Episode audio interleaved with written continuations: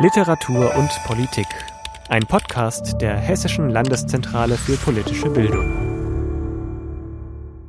Die Revolution von 1848 und 49 ist für die Demokratiegeschichte Deutschlands und die Geschichte Hessens von entscheidender Bedeutung. Professor Michael Wettengel hat darüber ein Buch geschrieben. Das Gespräch mit ihm führt Stefan Schröder, früherer Chefredakteur vom Wiesbadener Kurier und von der VRM. In der Podcast-Reihe Literatur und Politik der Hessischen Landeszentrale für politische Bildung sprechen wir heute über das Buch Revolution von 1848-49 in Hessen, die hessischen Staaten Nassau-Waldeck und Frankfurt, Verlag Waldemar Kramer, erschienen im September 2022. Autor ist Dr. Michael Wettengel, geboren 1957. Er hat schon seine Doktorarbeit 1989 über die Revolution von 48-49 im Rhein-Main-Raum geschrieben. Sie wurde damals ausgezeichnet. Er arbeitete zunächst als Archivar im Bundesarchiv und war Lehrbeauftragter an der Archivschule in Marburg. Seit 20 Jahren ist er Direktor des Hauses der Stadtgeschichte, also des Stadtarchivs Ulm, seit 2008 auch Honorarprofessor für Neuere Geschichte an der Uni Tübingen. Professor Wettengel ist Mitglied der Historischen Kommission für Nassau und der Kommission für geschichtliche Landeskunde Baden-Württemberg. Wir sitzen jetzt hier in Ulm. In diesem Jahr feiert die Revolution 48-49 ein kleines Jubiläum. Vor 175 Jahren gingen Menschen auf die Straße, bauten Barrikaden und starben im Kampf für ihre Ideen. Dennoch ist die Zahl der aus diesem Anlass veröffentlichten Schriften überschaubar. Wird sich auch die Menge der Gedenkveranstaltungen in Grenzen halten? Warum ist das eigentlich so, Dr. Weddingel?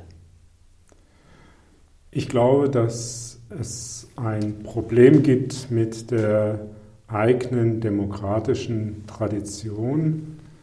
Wir haben uns daran gewöhnt, mit der Geschichte uns auseinanderzusetzen, als etwas, für das wir uns eigentlich mehr oder minder schämen müssen und das auch zu Recht.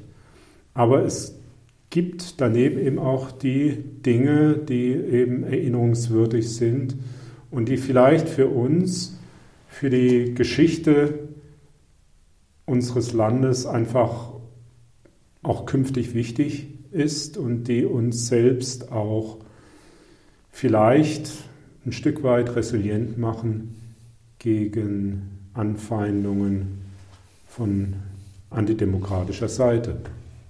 Wenn man Ihr Buch liest, dann kommt man ja zu dem Schluss, angesichts dieser Bedeutung dessen, was da passiert ist, ist die Ignoranz, heute wird diese Ignoranz äh, der Öffentlichkeit diesem Anlass nicht gerecht. Ja, ich denke, es muss einfach diese Geschichte in Erinnerung gerufen werden. Das ist jedenfalls meine Hoffnung, mhm. um dem entgegenzuwirken. Ich glaube, man kann nur das wissen, wovon man schon einen Eindruck hat.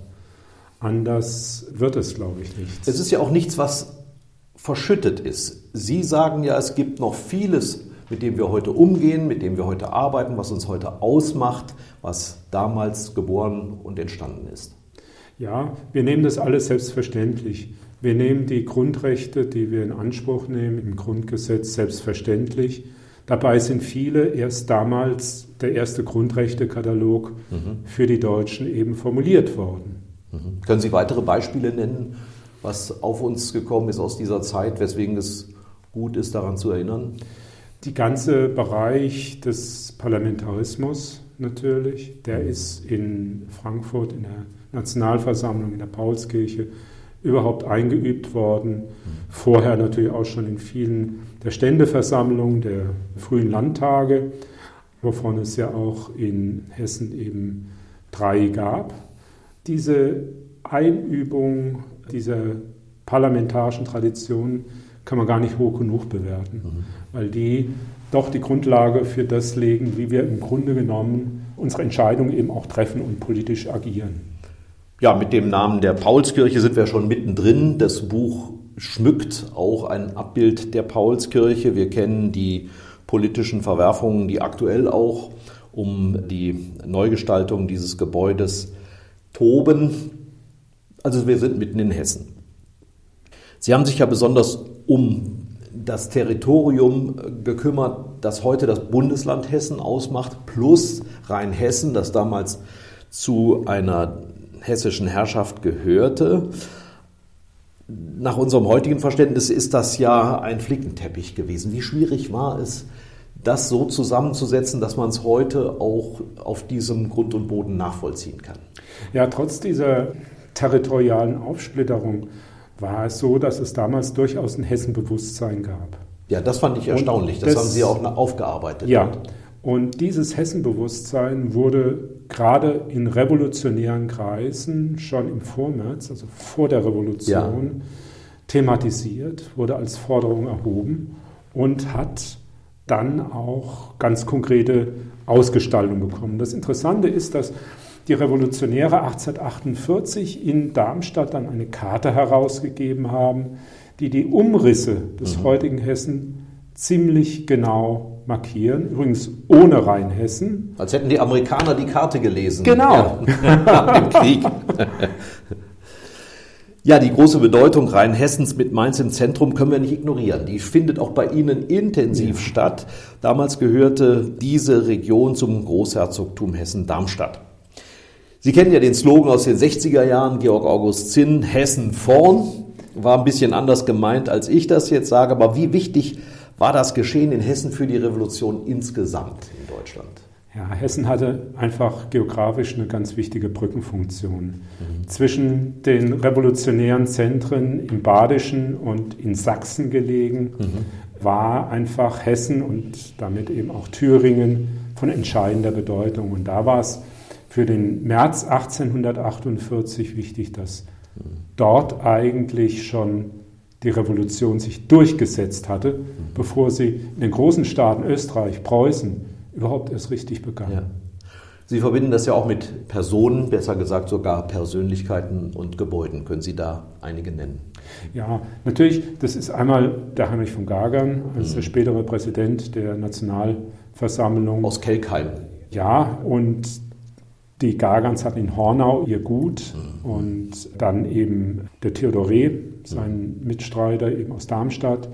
Liebknecht war noch recht jung damals, Wilhelm Liebknecht, war aber schon Gießen, aktiv ja. gewesen aus Gießen, genau. Und nicht zu vergessen Theodor Welker, mhm. der eben auch von dort kam. Ja. Und insofern war natürlich diese Region, das war schon eine, die ganz stark eben mit der Revolution verbunden war. Und man darf auch nicht vergessen, dass im Vormärz auch mit Leuten wie Georg Büchner mhm. die frühe sozialrevolutionäre Bewegung bereits begann. Mhm. Mit seinem hessischen, Landboten, Landboten mhm. äh, hat er die früheste sozialrevolutionäre ja. Schrift auf deutschem Boden herausgegeben. Das heißt, Hessen und die Hessen waren überproportional am Geschehen beteiligt? Ja, auf jeden Fall. Sie haben das ja auch ausgezählt, ja. Also ob jetzt auf Abgeordnete der Nationalversammlung beispielsweise oder auch was so passiert ist. Waren eine ganz zentrale, ja. haben eine ganz zentrale Rolle gespielt. Und man darf nicht vergessen, auch später, wenn es rein nach Hessen gegangen wäre, die hessischen Regierungen, mhm. also die Regierung auf dem Gebiet des heutigen Hessen, haben tatsächlich die Reichsverfassung der Nationalversammlung und den Grundrechtekatalog ja. anerkannt. Das heißt, wäre es nach Hessen gegangen, hätte die Revolution gesiegt. Aber wir haben die kleindeutsche Lösung bekommen und äh, beziehungsweise nicht mal die, aber dazu kommen wir vielleicht später. Was Hessen ja nicht ausmachte, war das, was man im Rhein-Ruhr-Gebiet schon kannte, auch in Sachsen in Teilen, nämlich so eine vorindustrielle Prägung oder industrielle Prägung. Technologisch war Hessen in dieser Hinsicht nicht vorn. Was waren denn hier die Triebkräfte? Es war tatsächlich wohl weniger die wirtschaftlichen Triebkräfte, weniger auch die sozialen Triebkräfte, als vielmehr tatsächlich die genuin politischen Forderungen, die Stärke einer politischen Bewegung, liberale, demokratische und nationale Forderungen waren die wichtigen Triebkräfte für die Revolution. Was ja ganz erstaunlich ist, weil es einen gewissen Abstraktionsgrad erfordert. Erstaunlich Menschen. auch ja. angesichts der sozialen Not weiter Teile der Bevölkerung. Wir haben Hungersnöte in der Zeit. Äh, Oberhessen war ein ausgesprochene Notstandsgebiet. Da gab es mhm. viele Notstandsgebiete. Das heißt also, es hätte auch wir mal, diese soziale Dynamik schon eben auch mit ja. dazu beitragen können, stärker. Nur wir denken natürlich heutzutage in städtischen Kategorien. Wie lebten die Menschen damals in der Mehrheit? Die Menschen lebten damals mehrheitlich auf dem Land. Ja, und da stank denen aber auch einiges. Und das war natürlich ein ganz wesentlicher Triebkraft, weil auf dem Land die vielen Abgaben, die hohen, hm. vor allem der Zehnte, ja. große Teile der Bevölkerung drückte. Und dann auch die vielen Restriktionen. Das heißt, dass diese adlige Jagdrechte auf mhm. eigenem Grund und Boden, was man einfach hinnehmen musste. Und nicht zu vergessen die Nutzungsrechte am Wald. Mhm. Die Schultheiße waren auch so die bösen Buben. Ja, das, das was man heute Bürgermeister nennt. Ja. Mhm. So, das war generell so, vor allen Dingen im nassauischen Gebiet, also mhm. das Gebiet Wiesbaden bis hoch Westerwald. Von Westerwald waren die Schultheißen mehr oder minder von der Regierung eingesetzte ja. Beamte. Und es war in der Regel so, dass im März 1848 diese Schultheißen abgesetzt mhm. wurden mhm. und durch gewählte Repräsentanten der Gemeinden ersetzt wurden. Dinge, die heute selbstverständlich sind, ja. damals zentrale Forderungen. Was hat denn eigentlich den Zündfunken gebracht für die äh, Märzunruhen? Der Zündfunkt war tatsächlich der Ausbruch der Revolution in Paris und der erfolgreiche Verlauf, die Ausrufung der Republik mhm. im Februar 1848. Das hat dazu geführt, dass dann das zuerst in Mannheim, dann aber auch sehr bald schon praktisch innerhalb von mhm. Stunden, wenigen Tagen in Mainz, Frankfurt, Wiesbaden war. Ja. Gut, Mainz hatte ja mit der Mainzer Republik ohnehin eine gewisse Vorgeschichte aus der vornapoleonischen Zeit. Sie haben ein paar Nester schon angesprochen. Zu meinem Erstaunen taucht da Hanau auf, Hanau, ja. Offenbach. Ja. Sie haben erwähnt Mainz. Merkwürdigerweise da noch Frankfurt noch gar nicht. Was macht die anderen Städte aus und warum ist Frankfurt noch so zurück. Offenbach und Hanau waren tatsächlich, ähnlich wie Mainz, stark gewerblich geprägte ah, ja. Städte mhm. mit einer markanten Arbeiterbevölkerung schon. Es war, also die Frühindustrialisierung setzte sich eigentlich erst nach der Revolution in den 1850er und 1860er Jahren durch. Aber dennoch, es waren gewerbereiche Städte mit einer schon frühindustriellen Gewerbebetrieben, Großbetrieben. Und hier hatten wir einfach eine Bevölkerung, die sehr stark eben auch ein Protestpotenzial bot. Frankfurt war in der Hinsicht eher die Handelsstadt gewesen. Mhm. Wir haben hier zwar auch, später entwickelt sich ein großer Arbeiterverein, ich stelle das sehr ausführlich dar, aber es war nicht die Industrie- und Arbeiterstadt gewesen. Das kam erst später. Ne? Das kam erst später. Ja. Wer waren denn die Träger der Revolte? Also wer, wenn man jetzt die soziale Zusammensetzung nennen sollte, spielte da die Hauptrolle? Also in den Städten waren es die Handwerker. Mhm. Ganz stark Handwerker und Gewerbetreibende, vor allen Dingen Handwerksgesellen, auch vielleicht, wir haben ja, Sie haben es gerade angedeutet, auch aus dieser, vielleicht mit so einer, so einer rückwärtsgewandten Sicht, dass nämlich die Zunftordnung in Gefahr gesehen wird, ja, eigene die, Besitzstände. Das spielt eine ganz wichtige Rolle, mhm. dass man glaubte, in einer Art reformierten Gewerbeordnung, mhm. die sich aber ganz stark eben aus dieser alten Zunfttradition speiste, ja.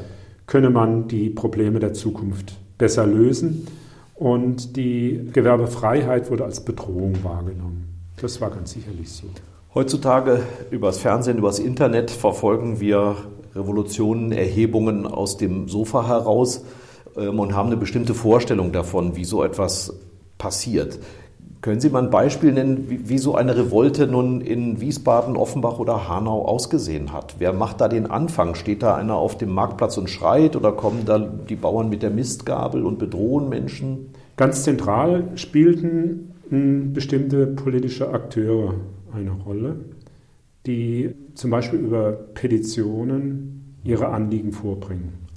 Und an, um, aber immer noch an die Obrigkeit. Immer noch an die Obrigkeit, aber teilweise auch schon an die Parlamente, mhm. an den Landtag, mhm. aber ganz stark noch der König. Und der Landtag war ja sehr herkömmlich besetzt. Genau. Mhm.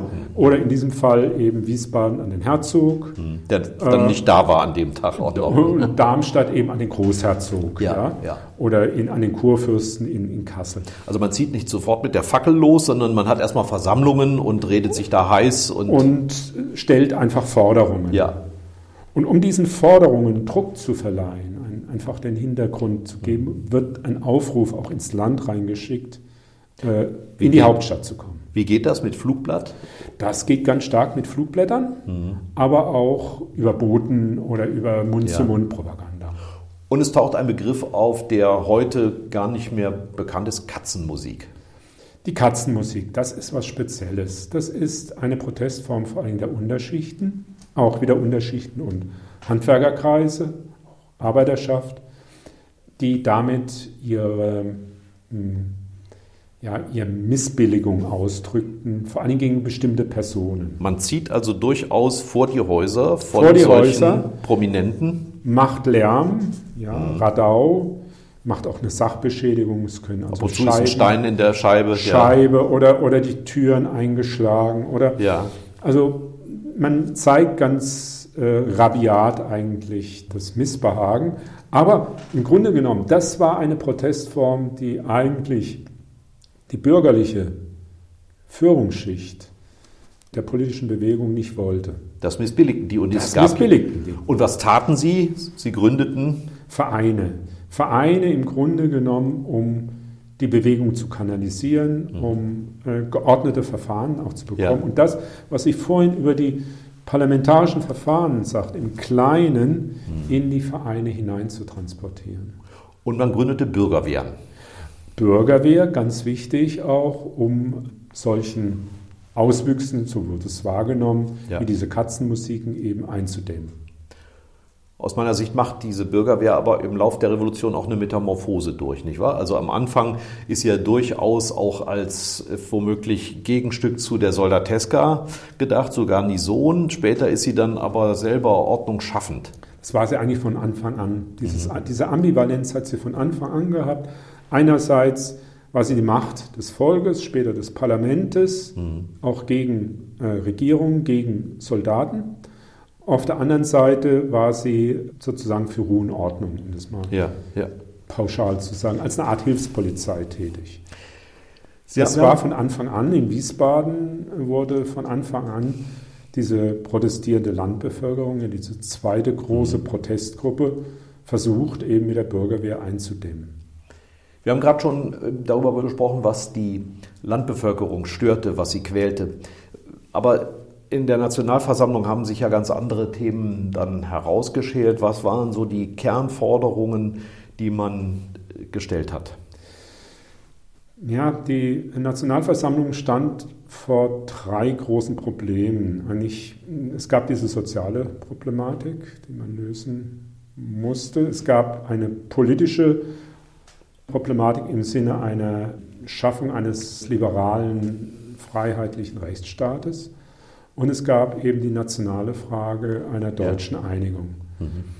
Und an dieser Dreifaltigkeit im Grunde genommen der Problemstellung ist die Revolution eigentlich letztlich gescheitert, ist auch die Nationalversammlung gescheitert. Mhm. Und die Nationalversammlung hat sehr stark versucht, die nationale Einigung voranzubringen bekommen und eben eine solche mhm. kleinstaatliche Lösung zu bekommen, hat versucht, den zu schaffenden Staat eben freiheitlich auszustatten, in der Hoffnung, mhm. dass wenn ein freiheitliches Gemeinwesen, ein freiheitlicher Nationalstaat geschaffen wurde, dass damit auch eine Struktur da sei, die sozialen und wirtschaftlichen mhm. Probleme der Zeit zu lösen.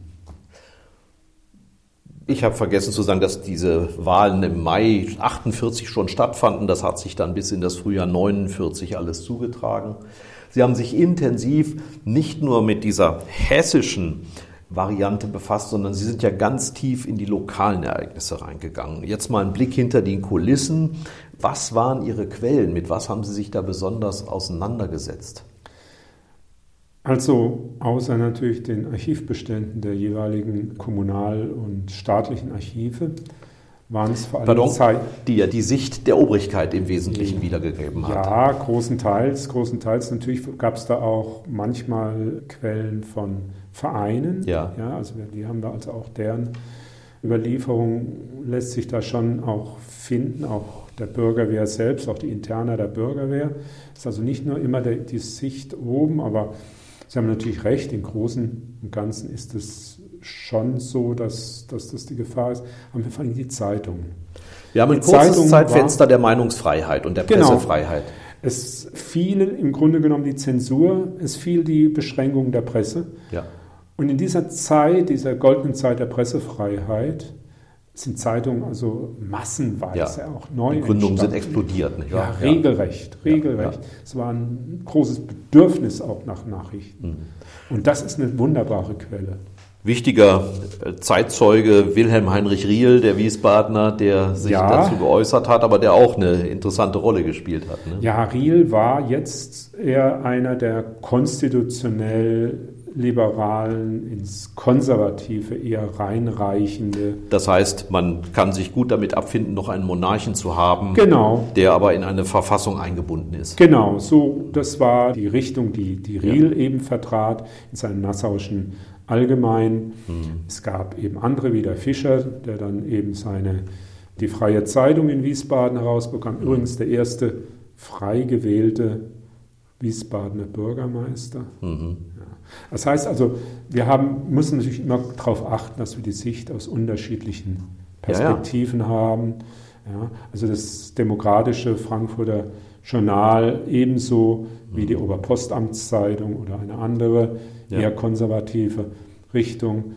Das zusammen ergibt eben dieses Bild. Die Melange, nicht? Ja, Und Sie, genau. sind, Sie sind der Collagenbastler genau. als Historiker. Apropos Kommunikation, Sie haben es vorhin schon mal gesagt, Relativ schnell verbreiten sich Nachrichten über Aufstände, über Tote, über Unrecht, über Ideen von Stadt zu Stadt. Wie funktioniert das? Es gibt kein Telefon. Es gibt Gerüchte. Und die Gerüchte verbreiten sich vor allen Dingen über, ähm, also wir müssen uns zunächst mal vorstellen, dass die Gesellschaft wesentlich mobiler war, als wir das glauben. Gut, vieles lief über traditionelle Wege, aber es gab auch schon die ersten Eisenbahnen. Es gab verbesserte Postkutschenverbindungen, mhm. bessere Straßen mhm. und über diese Wege verbreitet sich Gerüchte sehr, sehr schnell. Ja. Und, äh, Gerüchte stimmen nicht immer, also Gerüchte deshalb wird etwas immer. aufgeheizt. Die, mhm. äh, der Hauptjob eigentlich von Zeitung auch war, mhm. eigentlich Gerüchte zu dementieren. oder richtig zu stellen. Ja. ja. Gut, manchmal haben Zeitungen natürlich auch zur, zur Kolportage von. Gerüchten beigetragen, aber im Wesentlichen haben die schon versucht, verantwortlich ihre Aufgabe wahrzunehmen. Ja. Wie haben eigentlich die Herrscherhäuser reagiert? Es gab ja sehr unterschiedliche Persönlichkeiten auch. Also in Kassel, das war ja doch durchaus erzkonservativ und auch nicht von äh, großer Intelligenz geprägt, glaube ich. In Darmstadt ein bisschen anders. Adolf und seine Stiefmutter, die haben ja anfangs sehr liberal reagiert. Äh, wie hat sich das denn im öffentlichen Gebaren und in den Zugeständnissen dann dokumentiert? Also generell war es so, dass die Herrscher auf dem Gebiet des heutigen Hessen sehr, sehr schnell eingeknickt sind.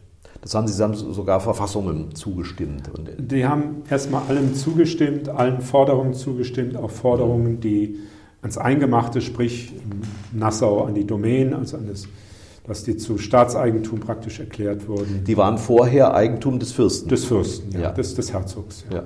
Und insofern war das zunächst mal, hat man versucht, allen zuzustimmen, mhm. um ja die Herrschaft zu sichern, um das nicht von der Revolution weggefegt zu werden. Mhm. Um dann Stück für Stück im Laufe der Monate sich das alles wieder zurückzuholen. Das war vielleicht am Anfang nicht keine Strategie, aber mhm. sicherlich eine, eine Perspektive und äh, wurde dann Realität. Obwohl ja sogar in der Regierung, muss man sich vielleicht ein etwas anderes äh, System vorstellen als heute, durchaus auch liberale Leute saßen, wie der Hergenhahn in, in ja, ja. Äh, Wiesbaden. Ja, ja. ja, der wurde ja in, in die Regierung gerufen. Hm. Das waren die sogenannten Märzminister. Da wurden führende Liberale an die Spitze der Regierung gerufen. Nun muss man sich natürlich klar machen, die Beamtenschaft blieb ja. Ja, also es gab ganz wenige Fälle, ja. wo missliebige Beamte aus dem Vormärz ausgewechselt wurden und, ja. und das Militär blieb. Es erinnert, vielleicht ist es anachronistisch, sehr stark an die Situation zur Gründung der Weimarer Republik.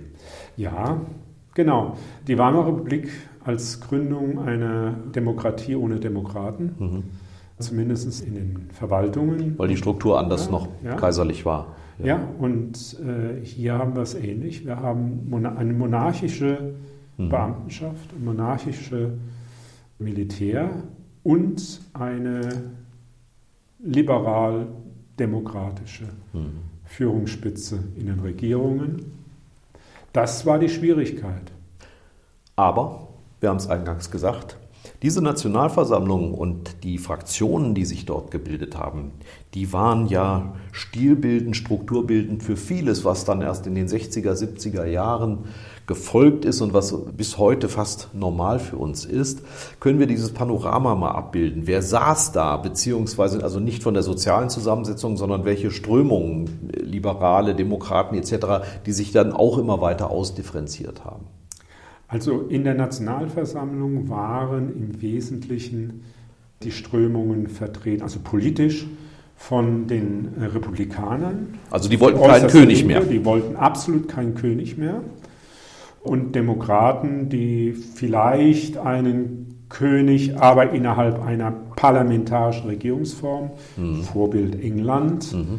wollten, über eben liberale Konstitutionelle, die eine sogenannte konstitutionelle Monarchie wollten, das heißt einen starken König, mhm.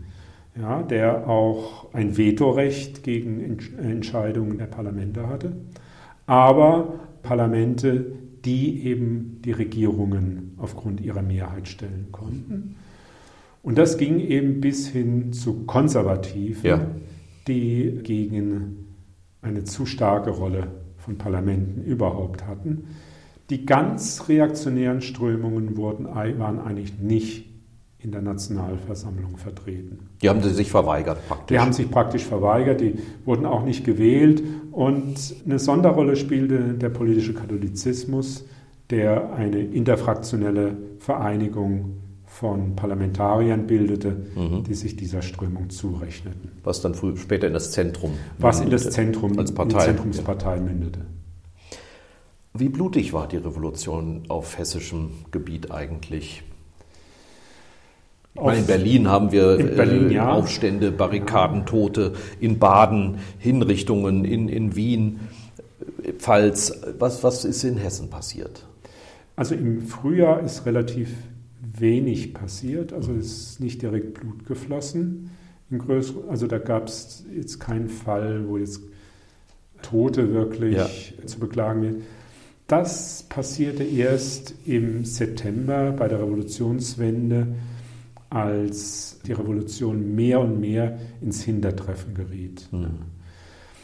Teilweise vorher schon im Mai 1848 in Mainz, und jetzt Mainz dazu zählen würde, wo es zu Schießereien zwischen äh, Militär, dem preußischen Militär der Festung, da gibt's und Bundestruppen, Mainzer, ja. Bundestruppen und Mainzer der Mainzer äh, Bevölkerung gab. Mhm. Aber ansonsten tatsächlich in Frankfurt der Septemberaufstand. Und da kam es zu regelrechten Barrikadenkämpfen, Schießereien mit vielen Toten und Verletzten. Und es zogen ja auch vereinzelt Hessen äh, zu den Hotspots, nicht? also nach Süden, nach ja. Baden rein und machten da mit. Das ist richtig, aber das ist dann sozusagen das hessische Militär, was zur Niederschlagung mhm. von Aufständen. Die Nassauer auch, ja. Und mhm. äh, genau, Nassau ist ein hessisches Militär, ja. Wir machen zum Schluss einen großen Schritt. Denn wir wollen ja nicht das ganze Buch erzählen, es soll ja auch gekauft werden und das ist es durchaus ja wert. Daher eine relativ lange Schlussfrage. Hat die Reaktion wirklich gesiegt nach 49, als ja wirklich dann schlimme Zustände herrschten, Zensur, Überwachungsstaat etc.? Oder ist tatsächlich danach noch einiges nicht verschüttet, unterdrückt und weggeworfen worden? Denn eigentlich gibt es ja einige Pflänzchen, die danach wieder aufblühen, was schon Teil der Antwort auf die Frage ist. Ja, also da muss man, glaube ich, zwei Dinge nennen. Einmal war es so, dass er nicht alles wieder zurückgenommen. Es war kein totales Rollback nach Auch je nach Region, nicht? Mhm. Das war total verschieden von Land mhm. zu Land. Ja, also tatsächlich hängt es vom jeweiligen Land ab vom jeweiligen Staat und viele der Reformen sind bestehen geblieben, vor allen Dingen im Agrarbereich. Das wurde nicht wieder zurückgenommen. Mhm. Salopp können wir formulieren, dass die äh, Landbevölkerung zu den Gewinnern der Revolution Auch das Thema Domänen wurde äh, so, so gelöst. Also die Domänenfrage blieb eine kritische Frage. Mhm. Domänenfrage blieb kritisch. Aber was die Frage tatsächlich diese Agrarreform anbelangt, mhm. das wurde nicht mehr zurückgenommen. Das andere und auch im, im gewerblichen Bereich Reform, auch was die Gemeindereform betraf, da gab es äh, auch wieder Rückschritte, aber in der Regel war dort, wurde nicht alles zurückgenommen. Mhm. Der Punkt war, das Zweite, was eben wichtig ist, was man in dem Kontext nennen muss, ist die langfristigen Wirkungen. Und da muss man sagen, dass die Erfahrungen aus der Revolutionszeit für die Parteibildung mhm. und für den Parlamentarismus eben äh, bedeutsam waren, dass das wieder aufgegriffen wurde und dass es auch weiterlebte, dass da nicht einfach alles zurückging. Und zunächst muss man sich ja vorstellen, die Reaktion siegte zwar, aber unter den alten Wahlbedingungen der Revolutionszeit mhm hatten die Demokraten immer wieder bei Nachwahlen in den Landtag Wahlsiege errungen. Hat ihre Leute noch reingebracht, ja. ja. Ja, und 15 Jahre danach gründet sich der Vorläufer der SPD. Ja. Und da sind auch Akteure, Liebknecht, ja. und Lasalle etc. dabei. Schon zehn Jahre danach äh, mit dem Nationalverein, direkte mhm. Nachfolge einer liberalen Parteibildung. Ja. ja. also insofern muss man sagen, es war eine relativ kurze Zäsur. Die Gedanken waren frei. Ja, und auch trotz Immigration, trotz Verfolgung, hm. auch personell ist da eine hohe Grad an, an Kontinuität erhalten geblieben. Neugierige Nachfrage hat es eigentlich auch Immigranten gegeben, ähnlich wie den berühmten Hacker zum Beispiel. Ja, natürlich, ähm, natürlich, auch aus Hessen zahlreiche Immigranten, ja. Hm. Herzlichen Dank, Dr. Michael Wettengel über das Buch zur 48 Revolution auf hessischer Gemarkung. Dankeschön. Danke. Und das Buch Revolution von 1848-49 in Hessen von Michael Wettengel ist natürlich auch über die HLZ erhältlich für eine Bereitstellungspauschale von 2 Euro. Zu bestellen unter www.hlz.hessen.de.